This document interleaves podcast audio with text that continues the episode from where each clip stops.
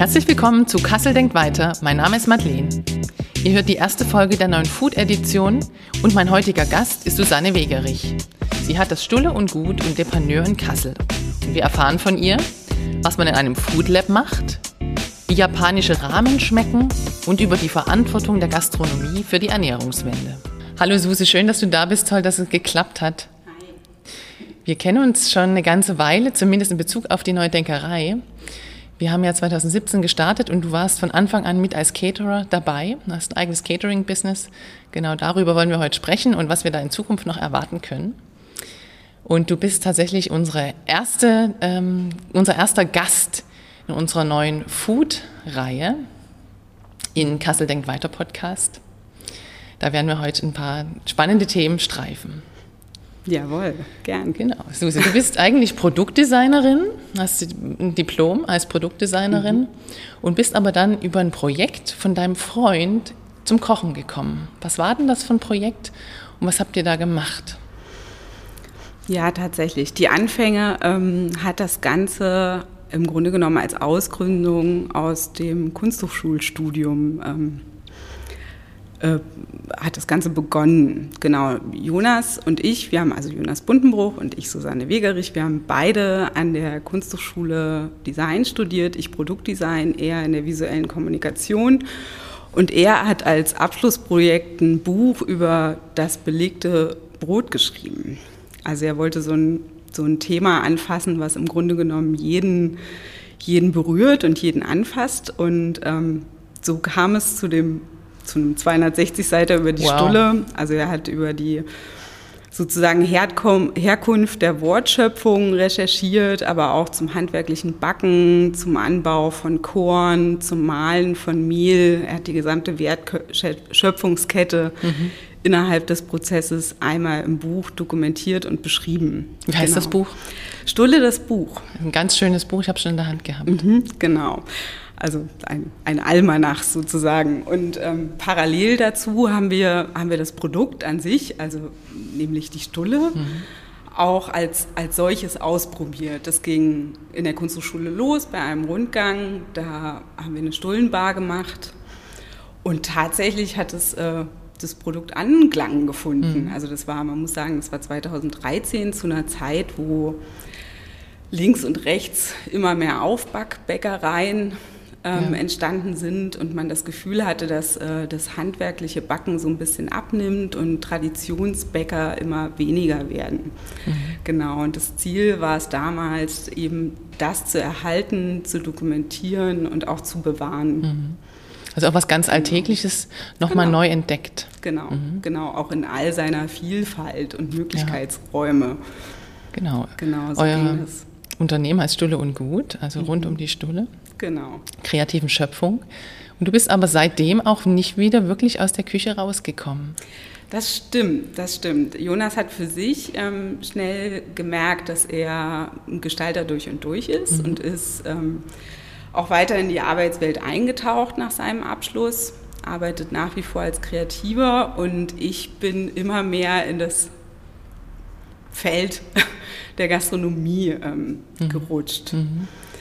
Genau, und ähm, habe das immer weiter ausgebaut, ne, um die Stulle herum, auch so eine kleine, ein kleines Menü, mhm. Begleitspeisen mhm. entwickelt, Suppen, Salate, Bowls, aber auch Quiche und Gebäck, das alles bietet sich ja total an. Mhm. Genau. Aber was sagt das Designerherz in dir, wenn du in der Küche stehst? Na, das habe ich zu Beginn gleich gemerkt, dass ähm, dass mit so einem einfachen Produkt wie der Stulle eigentlich auch total viele Gestaltungsspielräume möglich sind. Mhm. Ne? Das geht los in, in Belegen, aber auch das klassische Hinterfragen, was Designer machen. Man mhm. fängt ja nicht an und ähm, gestaltet peu à peu irgendein Produkt, weil man eine Problemstellung mhm. lösen will oder dergleichen, sondern man geht erstmal rein, liest sich rein, guckt mhm. sich eine Historie an, recherchiert und genau das habe ich, hab ich dort auch gemacht und habe gesehen, dass da total viel geht. Also zum einen, wo taucht die Stulle überall, überall auf? Wie ist es in anderen Kulturkreisen? Was wird stattdessen in die Frühstückstüte mhm. gepackt? Ähm, genau, und habe da eigentlich immer wieder kreativ weiter daran gearbeitet. Also das Designerherz ähm, wird, da, wird da absolut befriedigt. Okay, man ja. kann also Design des, des Essens sozusagen. Man, genau, man kann mhm. sowohl forschen, aber auch was für Formate gehen. Ja. Und ja, letztlich baut man sich ja auch so die eigenen Grundsätze auf, nach denen man arbeiten will. Das war für uns von Anfang an die Nachhaltigkeit, das mhm. war von Anfang an ökologische mhm. äh, Anbauweisen haben uns interessiert, Regionalität, Saisonalität, wirklich den Bauern hinter dem Produkt auch zu kennen. Mhm. Genau. Toll. Also das Ganze hat sich dann auch weiterentwickelt, auch nochmal unter einem anderen Namen. Ihr wart während der letzten Dokumenta wahnsinnig aktiv und wahrscheinlich in aller Munde, sprichwörtlich. Und ähm, ja, erzähl doch mal vielleicht nochmal ganz kurz von dieser Phase mhm. und was das Besondere auch daran ist, was ihr, es nennt sich Depaneur, das darf ich schon mal verraten, was eure Ausrichtung da ist. Der, der Depaneur war im Grunde genommen eine, also auch eine klassische Weiterführung dieser Arbeit, nur Bezug nehmend auf andere Kulturkreise, andere fremde Speisen, die innerhalb Kassels nicht angeboten wurden. Wir haben uns gefragt, warum, warum ist die gastronomische Landschaft so eintönig? Das hat sich mhm. mittlerweile ein bisschen verändert und ist ein bisschen bunter geworden. Aber vieles hat uns gefehlt und wir hatten die Idee, also zum einen die Hinwendung zum richtigen Kochen. Mhm also wirklich ähm, nicht nur noch Stullen, also nicht nur Stullen zu beschmieren, ja. sondern, zu schmieren, sondern eben ähm, richtig Gerichte kochen, mhm. in das Kochhandwerk einzutauchen. Hatten aber ganz lange die Schwierigkeit, dass wir keinen eigenen Laden hatten mhm. und haben ähm, am Anfang an, also wirklich richtig projektbasiert gearbeitet. Mhm. Und so sind wir eigentlich auf den Begriff Pop-up gekommen. Mhm. Also Pop-ups sind so wie wir sie interpretieren, kulinarische Aktionen, mhm. die über eine temporäre Zeit, also mhm. über einen bestimmten Zeitraum an einem bestimmten Ort angeboten werden, dann aber auch wieder verschwinden. Mhm. Also man schafft wirklich über kurz ein Angebot, ähm, macht eine Veranstaltung mhm. dazu und probiert aus, ob das angenommen wird. Mhm. Genau. Und also nichts für dauerhaft und äh, irgendwann kommt Langeweile rein, sondern ihr erfindet euch immer wieder neu und bietet immer wieder was Neues an. Das war genau zu der Zeit, das war um die 2015 mhm. die Idee, da haben mhm. wir damit angefangen und haben ganz unterschiedliche Formate probiert. Also Poke und Limo, hawaiianische Pokebowls oder Rahmen mhm. und Bier ist mhm. ein beständiges Format mhm. geworden mittlerweile, aber auch saisonale Dinnerreihen, wo wir mhm. ganz ganz unterschiedliche Herangehensweisen getestet haben. Was können wir im Frühjahr ernten und verarbeiten und zu einem spannenden mhm. Menü verarbeiten und Leute einladen, mit uns zu essen. Toll. Genau. Die Gastro hat es ja in Corona wahnsinnig schwer getroffen, mhm. auch euch. Ihr habt auch erstmal eine Art Stillstand erlebt. Was habt ihr dann gemacht? Wie habt ihr die Krise für euch genutzt und wo steht ihr da jetzt? Mhm. Also vor, also ich muss ganz kurz mhm. nochmal vorwegnehmen, dass wir vor Corona eigentlich hauptsächlich ähm, Caterings gemacht haben mhm. und langsam angefangen haben. Also ich habe einen kleinen Laden am, am Pferdemarkt, den habe ich seit 2017. Wir hatten ein größeres Documenta-Projekt, das war eben auch ein Pop-up und nach der Documenta habe ich endlich mein Diplom geschrieben. Mhm. Das heißt, das ist alles auch so ein bisschen schwerfällig angelaufen, aber vor Corona direkt haben wir begonnen, diesen Laden zu bespielen und auch selber Gastgeber zu sein. Mhm. Also ein Pop-up-Restaurant aufgebaut. Und ähm, aber immer noch nicht so richtig regelmäßig Aktionen gemacht. Mhm. Und als Corona begann, ist wie bei vielen Kollegen oder eben auch euch ähm, die Auftragslage total eingebrochen, sodass wir uns schnell andere Möglichkeiten überlegen mussten. Und wir haben uns dazu entschieden, freitags dauerhaften Pop-up anzubieten. Mhm. Nämlich Rahmen und Bier. Mhm. Also mittlerweile hatte sich die Liebe für japanische Nudelsuppen mhm. noch verfestigt, mhm. weil ich nach meinem Abschluss in Japan war und da kulinarisch geforscht habe. Und ähm, genau, wir haben ein regelmäßiges Angebot angeboten mit äh, unterschiedlichen spannenden Bieren kombiniert. Mhm. Und das machen wir jetzt seit einem Jahr. Auf jeden Fall mega genau. köstlich. Beschreib doch mal jemanden, der deine Rahmen nicht kennt, wenn man die Augen zumachen, was man da schmeckt. Der meine Rahmen nicht kennt, dann wird er wahrscheinlich die japanischen Rahmen auch nicht kennen. Man muss nämlich sagen, dass der Rahmen in Japan eigentlich ein ganz einfaches Essen ist. Mhm. Also das ist, gehört in den Bereich der Alltagsernährung. Mhm. Ne? Nach der Arbeit geht man in den sogenannten Rahmenjahr mhm. und schlürft seine Suppe. Das ist eine ganz schnelle Nummer. Mhm. Genau, und ähm, unsere Rahmen sind, sind tatsächlich an die Kultur ganz stark angelehnt. Also technisch ähm, probieren wir im Sinne der japanischen Rahmen ähm, unsere Rahmen zu kochen und herzustellen. Die wichtigste Zutat ist tatsächlich Zeit und gute Produkte. Mhm. Genau, wir arbeiten mit äh, Produkten vom, vom Metzger aus der Region, äh, kriegen das Gemüse frisch vom Feld und daraus bereiten wir im Grunde Brühen, ähm, die über eine lange Zeit ganz intensiv mhm. Anziehen und kochen.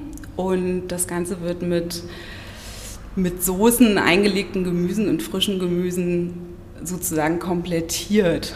Das ein Rahmen, wenn man ein Rahmen isst, dann isst man sich eigentlich durch eine ganze Welt. Mhm. Man hat die warme Brühe die schon auch einen schönen, ordentlichen Fettanteil. Mhm. Also man benutzt aromatische Öle, die wir eben auch selbst herstellen, aber auch die Nudel, mhm. also die Rahmensuppe heißt ja Rahmen, weil die Nudelrahmen mhm. sind.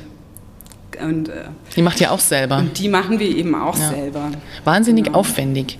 Ja. Das muss ich dann auch preislich niederschlagen. Wie kommt euer Angebot an, euer Pop-up Freitagsrahmen und Bier? tatsächlich gut. Mhm. Also unser, unser Laden ist klein, das heißt auch, das heißt auch die Lagerbedingungen, alles ist, äh, ist wirklich klein. Wir können mhm. nur eine bestimmte Menge vorhalten und haben meistens tatsächlich eher zu wenig. Mhm. Also die, die Leute, es liegt natürlich auch daran, dass Rahmen mittlerweile eine große Bekanntheit mhm. bekommen hat oder auch die asiatisch, asiatische Küche noch einmal, noch einmal mehr sozusagen an Auftrieb ja. gewinnt. Ja.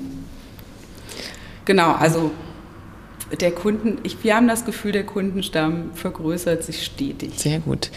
Genau, zu Zeiten, wo man noch in einem Restaurant speisen konnte, was wir hoffentlich auch bald wieder erleben konnte, war es tatsächlich so, man konnte eigentlich nur auf Vorbestellung und Voranmeldung bei euch einen Tisch kriegen, weil das Depaneur am Pferdemarkt tatsächlich sehr kleiner Laden ist. Mhm. Habt ihr Vergrößerungspläne? Wie soll es weitergehen?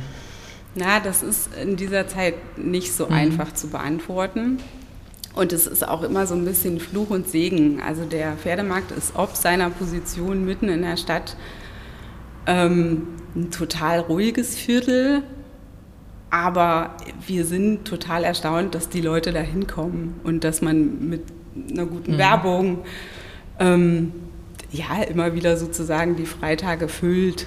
Ähm, natürlich ist kommen wir an unsere Grenzen in diesem Laden und wir denken immer mal über Vergrößerung nach, aber ich finde, solange das an der Stelle gut mhm. läuft, halten wir uns im Moment mit Vergrößerung zurück. Ja. Also organisch wachsen. Ja, genau. Genau. Genau. Vielleicht mal einen zweiten Tag öffnen. Mhm, mhm. Ihr bezeichnet genau. euch ja genau. neben euren Pop-Akt äh, Pop-up-Aktionen auch als Food Lab oder gastronomisches Labor. Mhm. Woran tüftelt ihr denn da so und was kann man sich unter einem Food Lab vorstellen? Mhm. Also Food Lab, das begreifen wir im Grunde oder wir haben das Gefühl, dass ähm, die Definition gut passt weil wir nicht als klassisches Restaurant konzipiert sind oder auch mhm. angefangen haben. Also wir hatten nicht von Anfang an die Vision zu sagen, wir machen einen Laden, der von Montag bis Freitag mhm. geöffnet ist und ein Angebot anbietet, sondern wir sind eben sehr projektbasiert daran gegangen und haben gesagt, jetzt gibt es Rahmen und mhm. Bier und das wächst eben natürlich und aus, dieser, aus diesem Produkt, was wir da eben gerade bearbeiten, sind auch gleich wieder ganz neue Felder entstanden, mhm. an denen man arbeiten und forschen kann. Wir machen das Kimchi selbst, sind also in die Fermentation mhm. eingestiegen, stellen sogar Misopasten her, ähm, machen die Öle selbst, die Nudeln als kleine Manufaktur. Toll. Und es sind ganz viele einzelne mhm. Arbeits- und Tofu nicht vergessen. Den Tofu machen ja. wir selbst, genau ganz viele einzelne Arbeitsschritte und die Produkte an sich. Wir tüfteln so lange daran rum, bis es im Grunde genommen bis mhm. zu so einer Prototypisierung mhm. für den mhm. Handel ausreicht und haben jetzt seit kurzem auch die ersten Produkte in ähm, einigen Bioläden in Kassel. Schön. Und es wächst und deswegen passt der Begriff Food Lab viel besser als zu sagen Restaurant. Ja, also da ist es genau. dann der Food Designer, mhm. der mhm. da in dir wach ist und aktiv. Mhm. Ähm, du hast ja schon gesagt, Ökologie ist dir wichtig, Nachhaltigkeit, Regionalität. Ist das so eine Art Credo für euch? Oder wenn du sagen würdest, mein Manifest, das Manifest des Depaneur, unsere Werte, was ist das? Und wo unterscheidet ihr euch vielleicht auch von anderen Gastronomen in Kassel? Mhm. Die also so Grundwerte haben wir von Anfang an erarbeitet, schon während der Arbeit mit Stulle und Gut. Mhm. Das war eben wirklich das ähm, zu der Zeit das Backhandwerk. Mhm. Heute könnten wir es übertragen auf das Kochhandwerk, das zu bewahren, weiterzuführen, aber auch selbst zu lernen. Mhm. Und so viel wie möglich mit regionalen Zutaten zu arbeiten. Also wirklich ähm, gleichzeitig die höchstmögliche Qualität anbieten mhm. zu können, weil man weiß, dass die Rohstoffe eben nicht über einen Frachter ähm, ewig hierhin transportiert werden, sondern eben frisch vom Feld kommen und qualitativ ähm, ist das ein total merklicher Unterschied, ja. wenn du einfach extrem frische, frische Sachen mhm. bekommst. Außerdem natürlich der Austausch mit dem Produzenten. Ne? Man mhm. ruft an, ich kann sofort die Sorte erfahren, man kann aber auch mal Experimente auf dem Feld starten. Mhm. Genau, also Regionalität, ähm, Nachhaltigkeit, ökologischer Anbau, wie auch Saisonalität. Also wir gehen schon auch mhm. mal über Feld. Äh, Feld und Wiesen und sammeln das ein oder andere Wildkraut. Das sind so, so Inhalte, die uns wichtig sind. Zudem aber tatsächlich auch noch das Prinzip des Kaizen, mhm. was aus dem Japanischen kommt mhm. und im Grunde genommen bedeutet, dass man sich kontinuierlich verbessert. Mhm. Also jeder Tag ist dafür da, um etwas ein bisschen besser zu machen und besser zu werden. Mhm. Genau. Schmeckt man das eigentlich auch in, den, in euren Speisen? Also ne, da ist ja ganz viel, da steckt ja ganz viel dahinter an ähm, bewusstem Tun und auch ein Stück weit politischer, kultureller Arbeit, Bildungsarbeit. Mhm. Kriegen das deine Kunden mit? Ich finde das nett, weil unsere Kunden uns das tatsächlich spiegeln. Mhm. Also viele sagen, ich weiß, ich weiß eigentlich immer, was ich bestelle. Mhm. Trotzdem habe ich das Gefühl, dass immer etwas verändert und mhm. angepasst oder verbessert oder mit der Zeit geht. Mhm. Also dass sich die Produkte in sich eben verändern. Und ähm, die auch ganz, also ganz bewusst Freunde und Kunden diese Reise mit uns gehen mhm. ne? und mhm. sich fragen, was, was treiben sie jetzt gerade? Mhm. Was, ist, was macht die vegane Rahmen heute aus? Genau, also das ähm, wird schon von außen wahrgenommen mhm. und wird uns auch gespiegelt. Wir bekommen, wir bekommen da wirklich gutes Feedback. Toll. Ja. Schön, dass man das auch wertschätzt. Mhm. Mhm. mhm. Wenn wir mal den Blick von dem Depaneur auf die Gastroszene in Kassel mhm. ausweiten. Du bist äh, aus meinen, in meinen Augen eine sehr innovative Gastronomin mit mhm. Blick auch für Trends. Wie würdest du die Gastroszene in Kassel insgesamt einschätzen? Wo stehen wir da, auch im Vergleich zu den Metropolen? Was brauchen wir vielleicht da? Ja, das ist eine nicht ganz einfache Frage. Ähm, das, ich habe vorhin schon erwähnt, dass sich das Bild schon, dass das Bild schon bunter geworden mhm, ist. Genau. Und es gibt eine Handvoll spannender junger Projekte, mhm. die auch dazu beitragen, dass sich was verändert. Mein Eindruck ist, dass ähm, dass es in der Kasseler Szene ein bisschen an Mut fehlt, mhm. dass es ein bisschen an Reflexion fehlt. Mhm. Also dass ähm, die, die, die Großmärkte noch viel zu großen Zulauf mhm. haben, dass ähm, der Nachhaltigkeitsgedanke und auch die Ernährungswende in, bei den Gastronomen ja. nicht ankommt und auch mhm. nicht umgesetzt wird. Das ist ein, ist ein tiefer Wunsch, da was zu verändern und zu verbessern. Ja. Bei, auch bei anderen? Erlebst ja, du das? Wird darüber ja. auch gesprochen eigentlich in der Szene? Ich, hab, ich finde, es fehlt da an mhm. Netzwerken. Mhm. Und ich, ähm, das ist auch tatsächlich ein Ziel, das in Zukunft aufzubauen. Mhm. Also mehr Diskurs, mhm. mehr Vernetzung mhm. und eher so ein Gefühl von, also man hat ja heute immer so ein bisschen das Gefühl, wenn ein neues Projekt entsteht, dann mhm. wird es erstmal so mit Vorsicht beäugt oder als ähm, Konkurrenz wahrgenommen. Gleichzeitig ist es aber, oder vielmehr ist es aber ja eine Chance, dass wirklich Wandel passiert. Also nicht dieses Ellenbogen Ja. so raushauen, sondern eher wirklich aufeinander zugehen. Gemeinsam miteinander ja. arbeiten, weil letztlich ist Kassel groß genug. Ja. Und wir haben ja eigentlich auch eine Historie in Kassel und wenn man Witzenhausen jetzt mal einschließt, im Bereich ökologische Agrarwissenschaften, ökologische Ernährung, waren wir ja zumindest in den 70ern auch mal Vorreiter. Da ist äh, im Feld der Gastronomie nicht ultra viel übrig geblieben. Da kann durchaus wieder was passieren. Was bedeutet denn für dich konkret Ernährungswende und was für einen Beitrag kann die Gastronomie dazu leisten? Naja, das Überdenken, wo kriege ich, wo kriege ich meine Rohstoffe her? Mhm. Das ist eigentlich der Dreh- und Angelpunkt. Und was verarbeite ich? Ne? Weil als Gastronom besteht meiner Meinung nach die Aufgabe nicht nur darin, ein Menü für die nächste Woche zu entwickeln oder zu schreiben, ganz platt, sondern, sondern eben sofort zu gucken, was, was wächst gerade. Mhm. Was, also eigentlich muss ich erstmal meinen, den Bauern anrufen und fragen, was habt ihr Ja. Und dann überlegen, was kann man daraus machen. Und gleichzeitig natürlich total präsente Themen, wie zu viel Fleischkonsum angehen. Ne? Das Schöne bei, bei zum Beispiel einem Produkt wie Rahmen ist ja, dass man, dass wir Produkte verwenden, wie zum Beispiel für die Schweinefüße, äh, für die Schweinebrühe benutzen wir Schweinefüße. Das ist, das ist eigentlich ein Abfallprodukt. Das verwendet sonst niemand. Hier nicht. Hier nicht. In Genau. Asien sieht es natürlich total anders Ja. Genau, aber das kann man verarbeiten oder dann kommt da eben eine Scheibe Schweinebauch Mhm. rein. Dann hat man eben in einer Speise die Grammzahl von 200, 300 Gramm auf 80 reduziert. Und das sind eben alles so kleine, Ja. ja, so kleine Schritte, die man gehen kann, die man mitbedenken sollte, weil man da als Gastronom einfach die Verantwortung Genau. trägt. Ich glaube, Verantwortung ist auch ein wichtiges Stichwort. Ne? Ja, Genau. Es geht nicht nur um Profit, sondern letztendlich ja, trägt da jeder selber, aber auch die Gastronomie natürlich in weiten Teilen eine Verantwortung, das mitzugestalten. absolut. absolut. Wenn wir uns jetzt in drei Jahren wiedersehen, also hoffentlich nicht erst dann, aber zum Interview, was hat sich in Kassel in der Gastronomielandschaft getan und was hat sich beim Jeb Depaneur getan?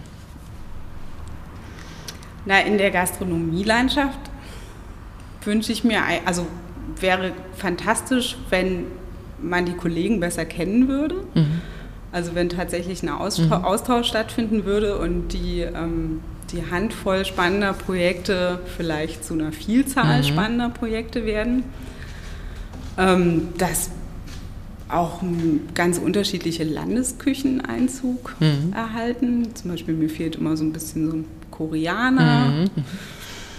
Ähm, das das wäre schön, wirklich ein bunteres Bild zu haben. Was ähm, mich betrifft, sehe ich mich in drei Jahren natürlich in dem nächsten spannenden Projekt, ähm, von dem ich heute noch nicht so genau weiß, was es wird, aber ähm, wir werden irgendwie dabei sein. Gibt es einen Trend, den du für Kassel vorhersiehst oder wo du auch ähm, selber sagst, das will ich mir näher angucken in nächster Zeit? Also es, es gibt nicht so einen richtigen Trend im Sinne eines Megatrends, weil in der, in der Food-Welt einfach gerade auf ganz vielen Ebenen viel los ist. Was ich aber spannend ist, dass durch Corona ähm, so eine neue Nähe entstanden ist auf ganz vielen Ebenen. Also das heißt, ich habe ich habe eine ganz andere Kundenbindung seither. Die Kunden fragen viel gezielter auch über Produkte nach. Wir informieren auch viel mehr über unsere Arbeit, über Social Media, über Instagram. Machen ja tatsächlich wirklich über bestimmte Produkte auch Stories und informieren über die Herkunft, über die Verarbeitung. Und das ist, ähm, das ist eine Beobachtung, bei der ich glaube, das wird sich, das wird sich eher noch verschärfen. Also auch beim Konsumenten selbst, der wieder auf den Markt geht und der selbst auch wieder die Nähe zum Produkt sucht. Also Transparenz Zur Regionalität. Nähe, Pers Persönli Per- Persönlichkeit. Genau, Persönlichkeit. genau. Ich glaube, das wird sich hoffentlich noch weiterentwickeln. Okay. Suse, als letzte Frage würde ich dich gerne fragen, was wünschst du dir für dich selber in den nächsten drei Jahren? Für mich selber, ich, im Grunde genommen weiß ich, dass, ähm, dass der Job so spannend bleibt, wie er ist. Ich bin gespannt, wie es wird, zu so einer neuen Normalität mhm. zurückzufinden. Die Dokumenta steht vor der Tür. Das ist auch immer so ein Punkt, den man ja mit berücksichtigen muss. Und für mich wünsche ich mir weiter ein gutes, projektbasiertes, abwechslungsreiches Arbeiten, dass wir unsere Lust am Forschen und am Entwickeln nicht verlieren. Genau. Dafür wünsche ich dir ganz viel Erfolg, schöne Projekte, tolle Mitarbeiter und Kollegen und hoffe, dass wir uns in drei Jahren hier wiedersehen und deine Prognosen eingetreten sind. Und ähm, sage Danke und Tschüss. So machen wir es. Prima. Danke.